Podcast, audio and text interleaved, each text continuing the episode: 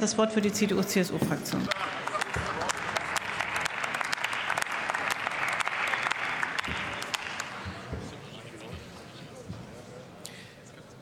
Frau Präsidentin, meine sehr verehrten Damen und Herren!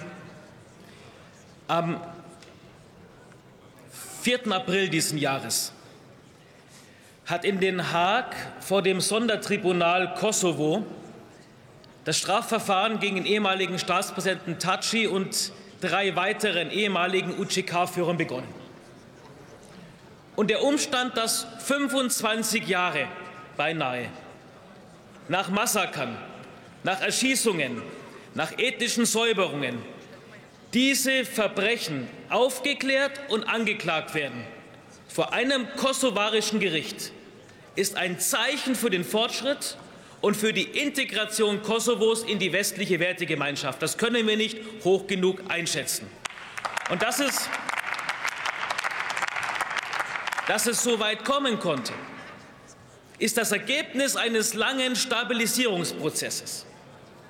Und dieser war nur möglich, weil die westliche Gemeinschaft, weil die NATO mit ihrer Präsenz dafür Sorge getragen hat, dass die Schatten der Vergangenheit nicht mehr lebendig werden können dass ethnische Säuberungen, Spaltungen, Nationalismus im Westbalkan und im Kosovo zurückgedrängt werden und einer langfristigen Friedensordnung Platz machen.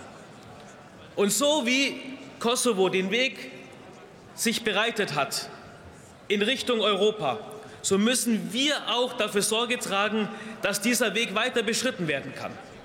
Die Visaliberalisierung zum 1. Januar 2024 ist richtig, und ich sage, sie kommt jetzt endlich. Das Ministerkomitee des Europarats hat den Weg für Kosovo zur Vollmitgliedschaft im Europarat geebnet. Ich erwarte jetzt, dass die Parlamentarische Versammlung des Europarats den Weg für den Kosovo freimacht und dass auch die europäischen Staaten ich will das ganz klar hinzufügen, die noch nicht die Unabhängigkeit Kosovos anerkannt haben, diese Anerkennung vornehmen, weil es ein wichtiges Zeichen ist, dass durch diese Anerkennung die Eigenstaatlichkeit Kosovos und, ihre, und seine Entwicklung gewertschätzt wird.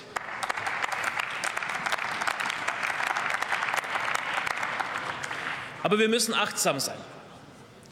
Achtsam im Hinblick auf all die Kräfte aus Belgrad, und auch aus Moskau gesteuert, die den Westbalkan destabilisieren wollen, die das Rad der Zeit zurückdrehen wollen.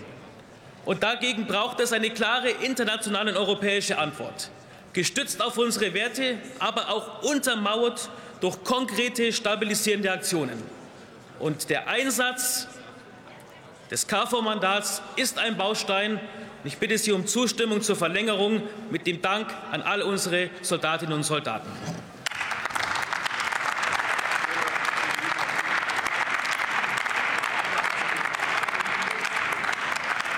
Herzlichen Dank. Damit schließe ich die Aussprache und wir kommen